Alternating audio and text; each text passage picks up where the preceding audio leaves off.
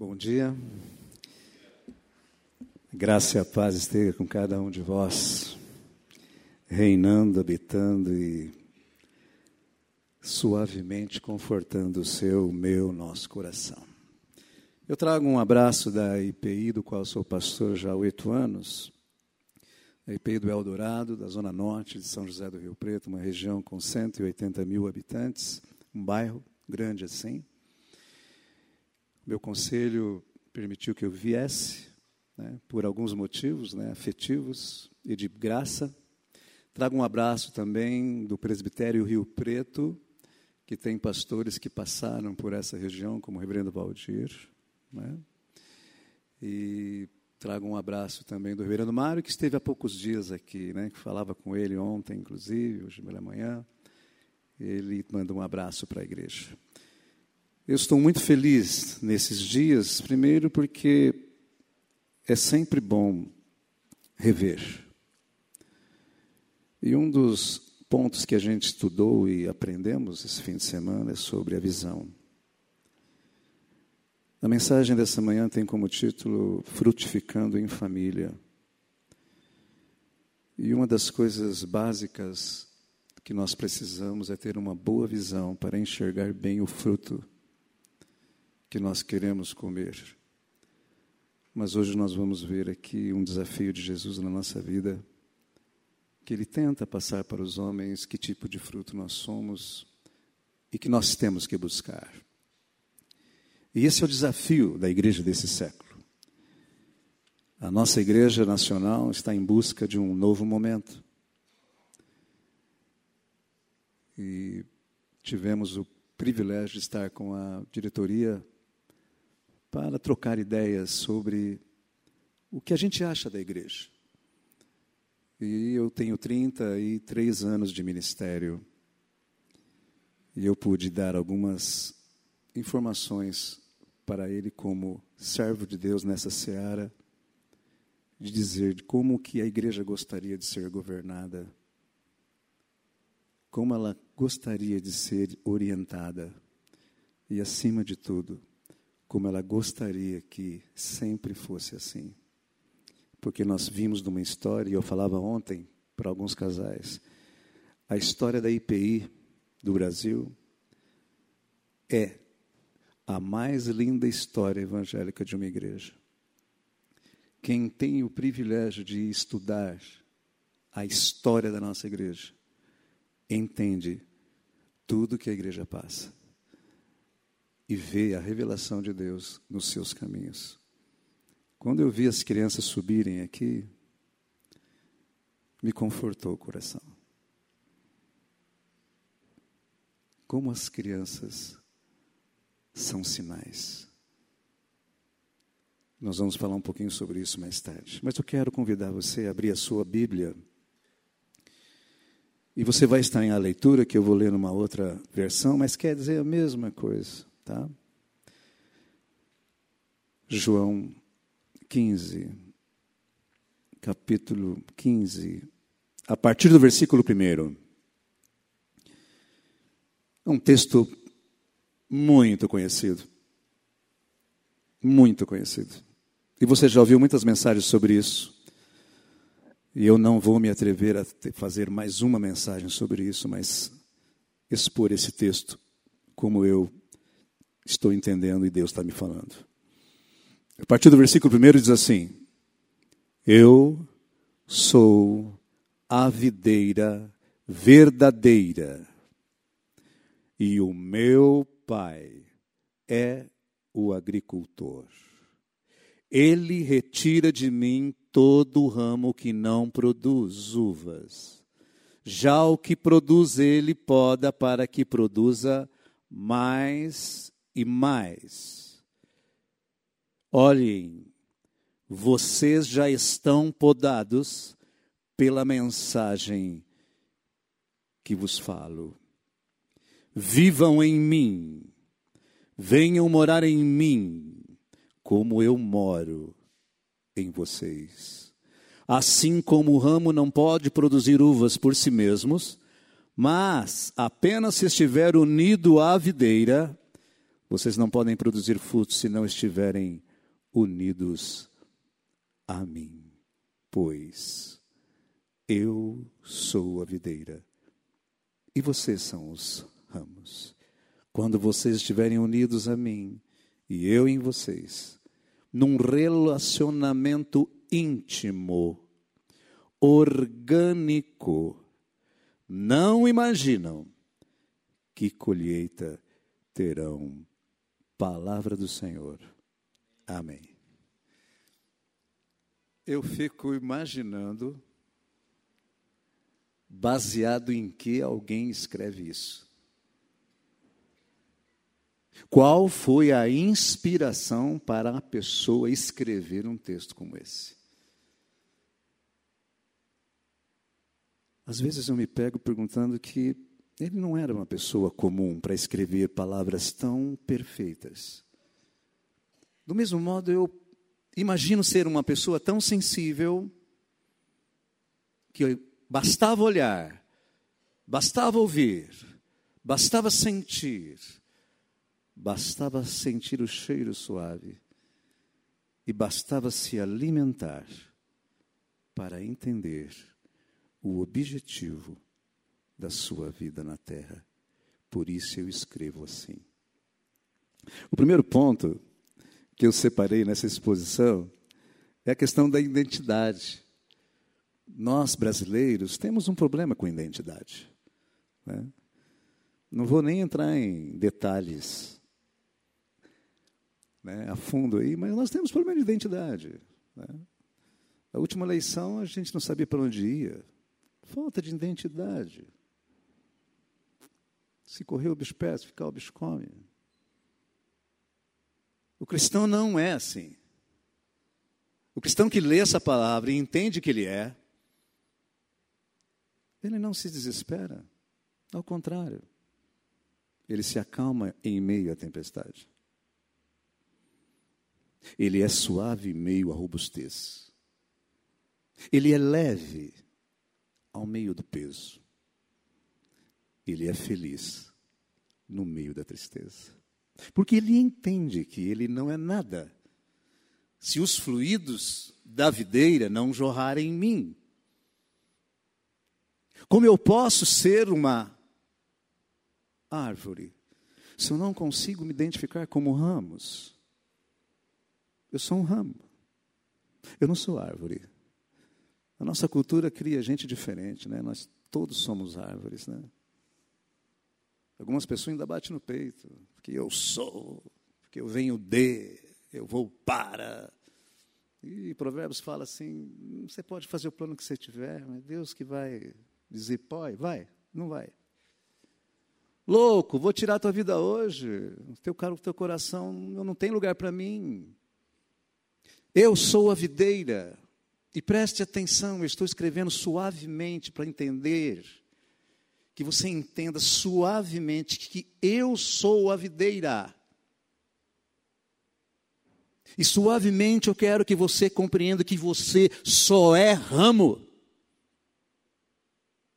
Mas aí vem a grande notícia da identidade. São os ramos os responsáveis para dar o fruto.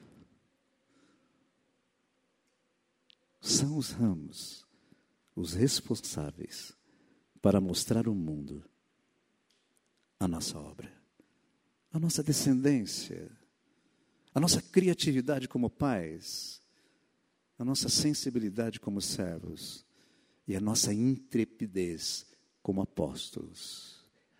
Quando a gente começa a entender a palavra do apóstolo, que está tentando deixar um legado para a igreja que nasce, identificando ela no seu devido lugar, para que ela cresça produzindo frutos, e cada vez mais frutos.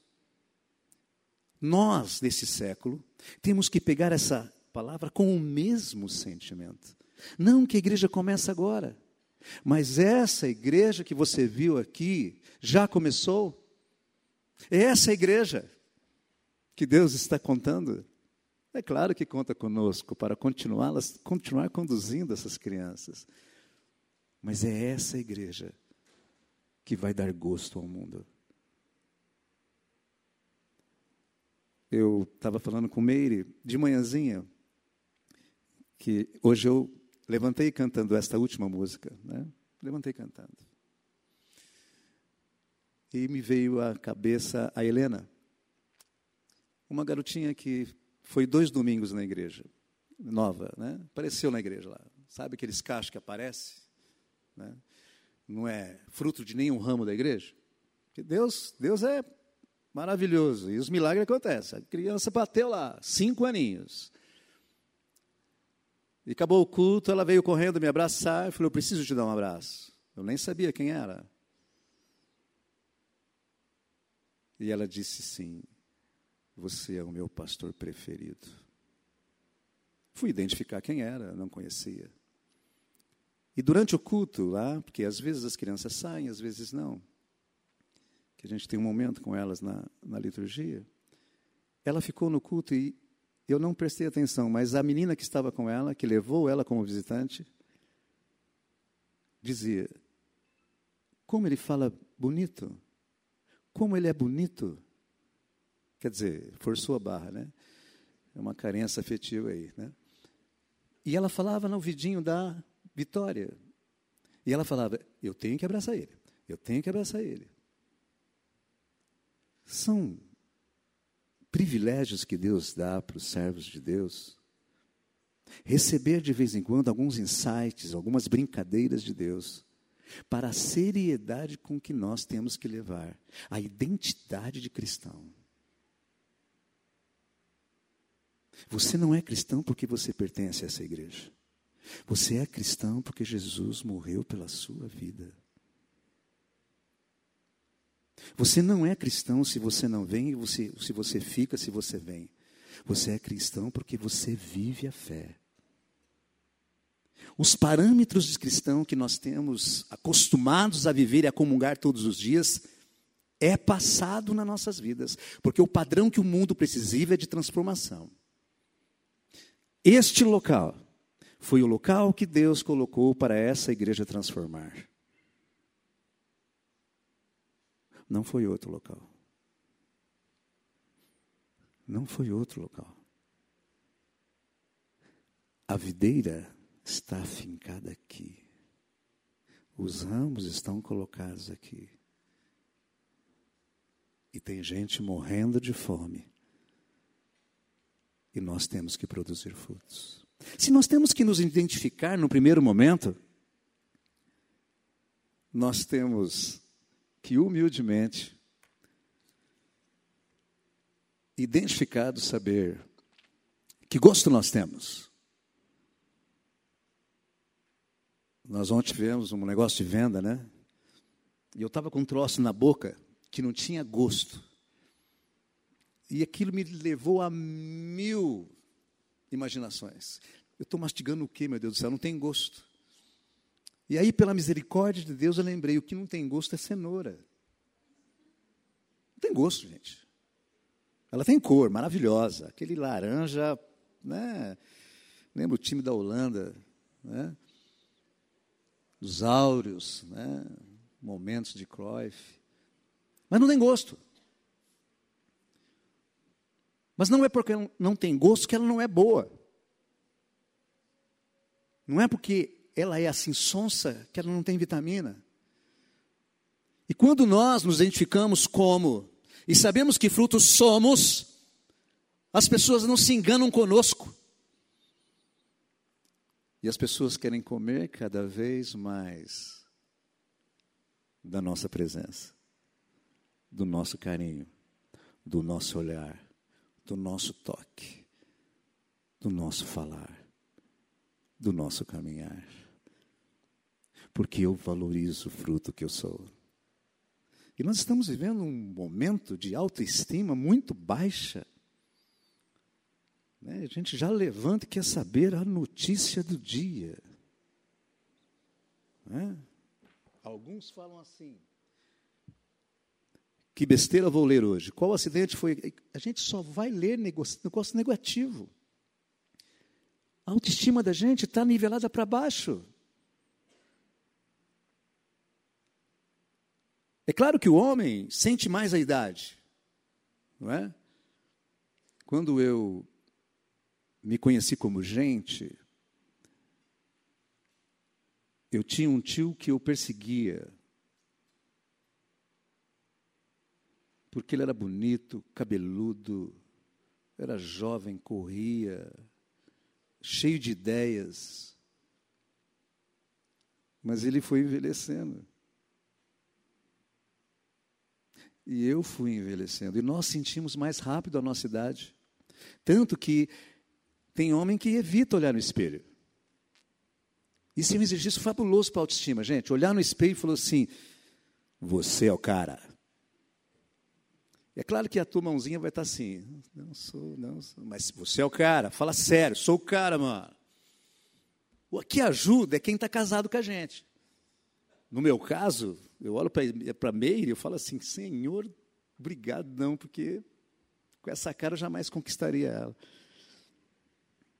O Senhor a cegou no momento da paquera. Ela enxergou um outro homem, 1,80m, forte, que nem o Paulo Zulu, né? Fortão. Ah. Eu estufei o peito com o Paulo Zulu, né? Mas com 1,70m não dá. Mas ela me enxergou assim porque eu sabia quem eu era. E eu sabia que gostinha.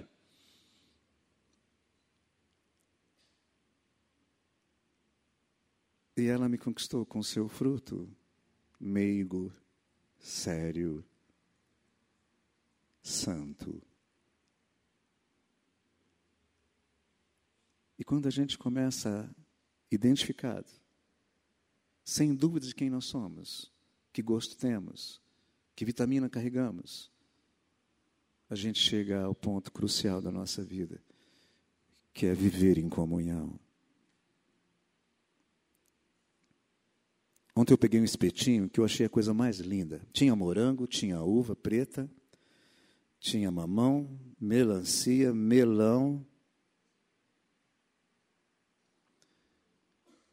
Foi o espeto mais lindo que eu já vi na minha vida. Eu comi ele com os olhos. Tirei foto, mandei para minha galera lá. Porque os olhos é a primeira comunicação que a gente tem para receber o que Deus quer nos dar. O ouvido é a primeira sensação de sentir que Ele nos fala. O tocar é a primeira sensação que eu toco no Arthur e sinto a graça de Deus na vida dele. O cheiro suave da comunhão é o primeiro toque de Deus quando nós estamos vivendo esse momento transformador da ceia e quando nós comemos juntos, gente. Vem aí a palavra de Jesus. Você jamais terá fome. Você não mais terá fome. Porque nós vamos aplicar então a identificação dos frutos que nós estamos deixando como legado. Frutificar em família é. Em pé de uva não dá coco. Em pé de coco não dá mamão.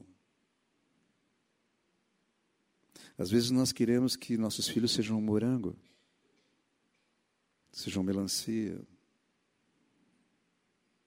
Não literalmente, tá? Por favor. Mas nós não queremos que eles sejam igual a nós. Mas como que os nossos filhos vão ser diferentes da gente? Se ele é sangue do mesmo sangue, carne da mesma carne, osso do mesmo osso e alguns cara da mesma cara. Olha o privilégio que a gente perde, às vezes, de louvar a Deus pelos frutos que Deus nos dá e a graça que Ele nos dá de identificar de como a gente vai continuar essa educação, esse amor com os nossos filhos. Não que eles são, somos nós ontem, mas que eles são o fruto que o mundo precisa experimentar de graça, de amor e de paz. Porque é isso que nós vamos. Frutificar em família, então, é a gente adubar, como aconteceu desde o início do culto aqui. Comida. Começa a música, e a gente, a música leva a gente para um momento né, contemplativo.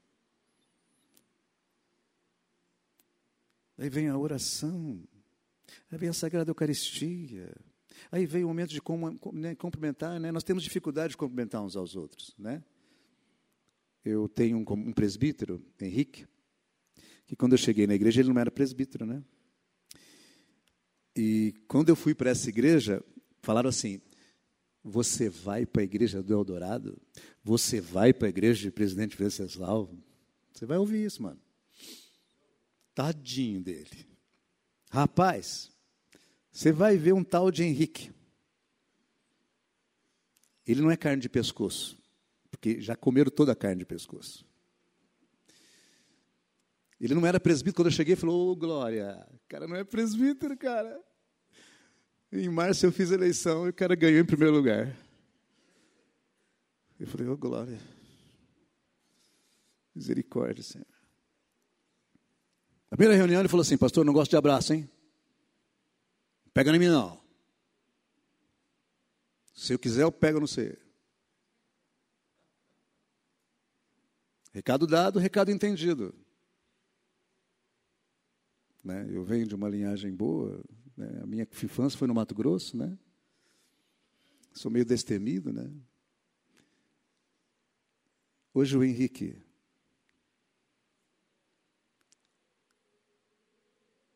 se transformou pela graça de Deus.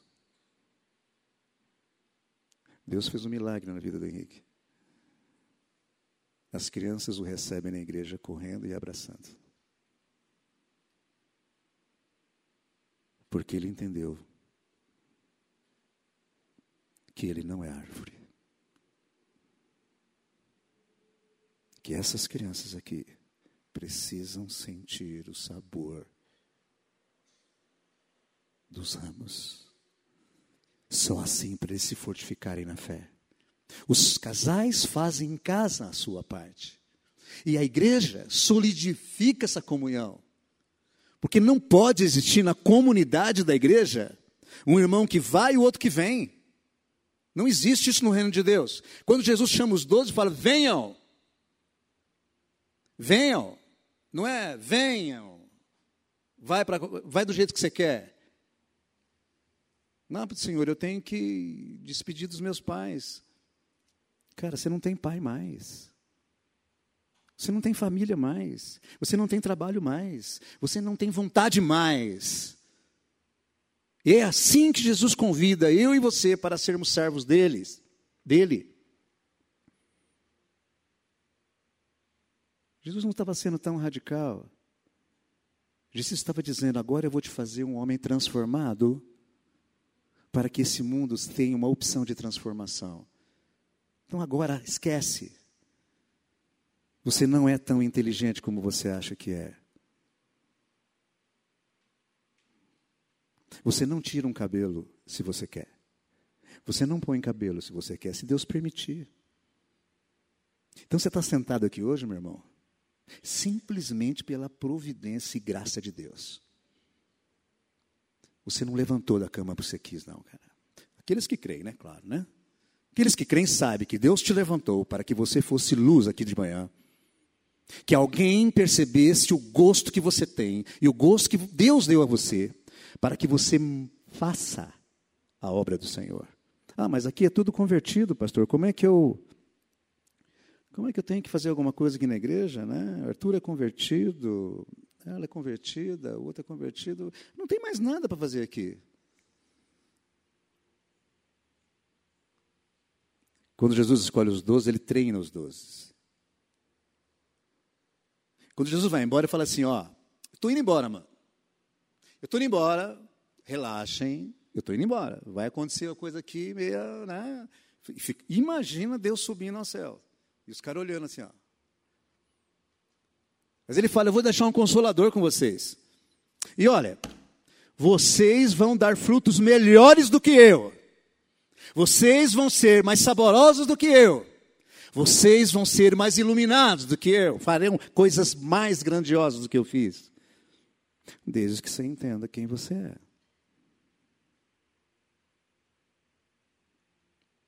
Estar na igreja por 70, 80 anos é uma dádiva de Deus.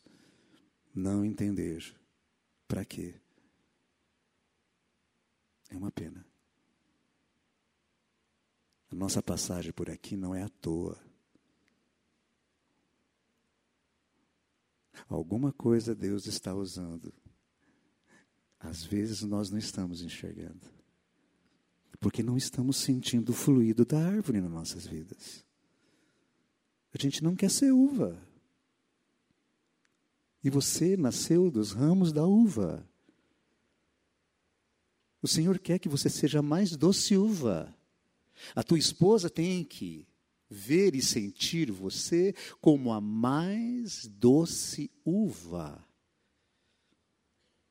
E o teu marido também. Como? Na caminhada. Trocava algumas ideias com o Cris aqui, pastor jovem, antenado, né? Que a mulher às vezes pergunta assim, né? Você me ama? Por que, que o homem não responde logo? Ou às vezes responde e não convence. E ele falou para mim, eu ia falar, ele falou para mim, né? Pô, cara, nem precisava falar, né? Deixar a mulher falar isso, né? A gente vai, né? Ela, puta, meu, meu marido me ama, porque ele, a nossa última palavra ontem à noite, ele vive o amor. Não tem necessidade de falar. Francisco de Assis falava isso, cara, viva, viva o Evangelho. Se precisar, você fale. É o que Jesus está dizendo aqui. Eu sou árvore. Eu só quero que você dê fruto. Eu não quero que você abra a boca. E quando abrir a boca, vai produzir mais frutos. E quando você abraçar, você vai passar fluidos de fruto. Mas eu não quero que você seja árvore, não, porque você pode secar e ser queimada. E no exercício rápido, né, que o tempo urge, eu fico imaginando a vida dos apóstolos, né? Depois de ter essa palavra, os apóstolos agora ela vitrine. Nossa igreja, assim. Nossa igreja é vitrine. Ontem eu testemunhei um ato e me, eu e minha esposa fomos tocados. Nós fomos, almoçamos uma feijoada maravilhosa. Fomos andar nas lojinhas aqui, chupamos um sorvetinho. E quando chegamos, tinha dois garotos, não sei se são de rua, mas estavam identificando como se fosse, sentados na entrada da igreja. Nós fomos chegando e eles falaram: Olha, os tios querem passar. E a Meire, toda gentil, né? Falei, fique tranquilo. Tal. E eles abriram um sorriso para nós. Como? Oi. Quem tem condição de sorrir estando à margem da sociedade? A gente não sorri com tudo de bom. Para tirar um sorriso da gente é hercúleo, um esforço. Mas esses menininhos sorriam para nós. E nós passamos por ele. E eles receberam o alimento e foram comer. Na porta do templo de Cristo acontece maravilhas de sinais.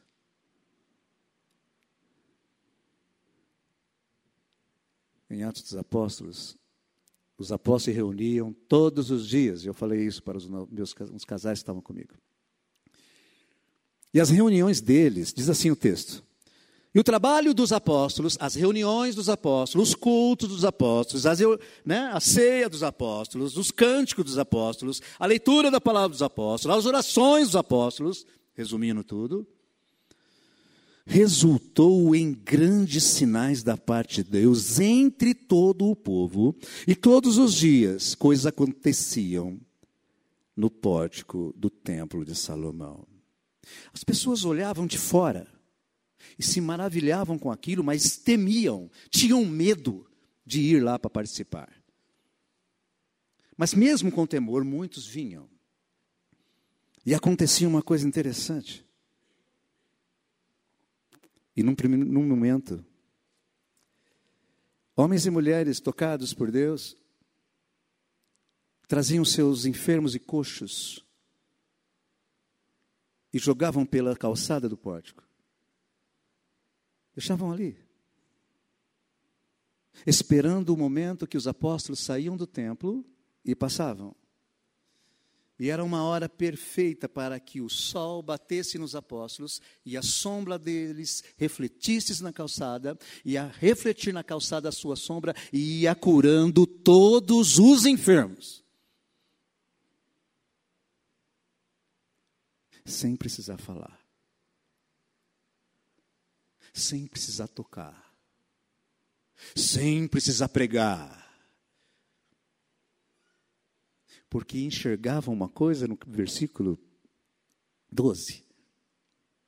Que os, eles olhavam e viam essa reunião, esse trabalho, como harmonia. Eles tinham harmonia. E a harmonia com Deus é o que nós precisamos. A harmonia com Deus é o que nós temos que buscar. Pode vir a tempestade que for, meu irmão. Pode vir a tempestade que for. Você é o agente da harmonia nesse mundo. Se não é ainda, se identifique. Identifique. Porque o mundo precisa da tua palavra, do teu olhar, do teu carinho, do teu testemunho e do teu trabalho. Que esta igreja continue a dar esses presentes para nós a dar esses presentes para nós. De crianças que refletem a glória de Deus. E por último, eu vim preparado para trazer uma palavra para os casais. Eu estudei bastante, minha esposa, conversamos bastante. Reverenda Priscila, reverendo. Eu saio daqui hoje, amanhã de viagem um outro homem, pelo testemunho dos casais que eu vi aqui. Pela amplitude de fé que eu senti aqui. E mais, pela honra, pela honra que Deus nos dá de sermos tocados quando a gente é convidado a tocar. Obrigado. Eu vou pedir para você ficar em pé nesse momento, nós vamos orar.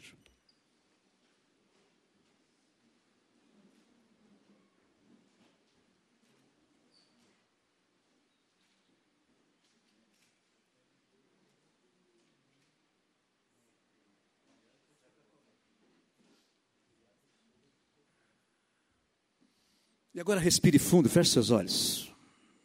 Respire fundo, respire fundo. Sabe o que é respirar fundo? É... E solta. Sabe por quê? Porque é um exercício. O Senhor está aqui, o seu Espírito Santo está sobre nós. E Ele quer fazer maravilhas no nosso meio. Esta igreja centenária tem feito maravilhas. E este povo continuará a fazer.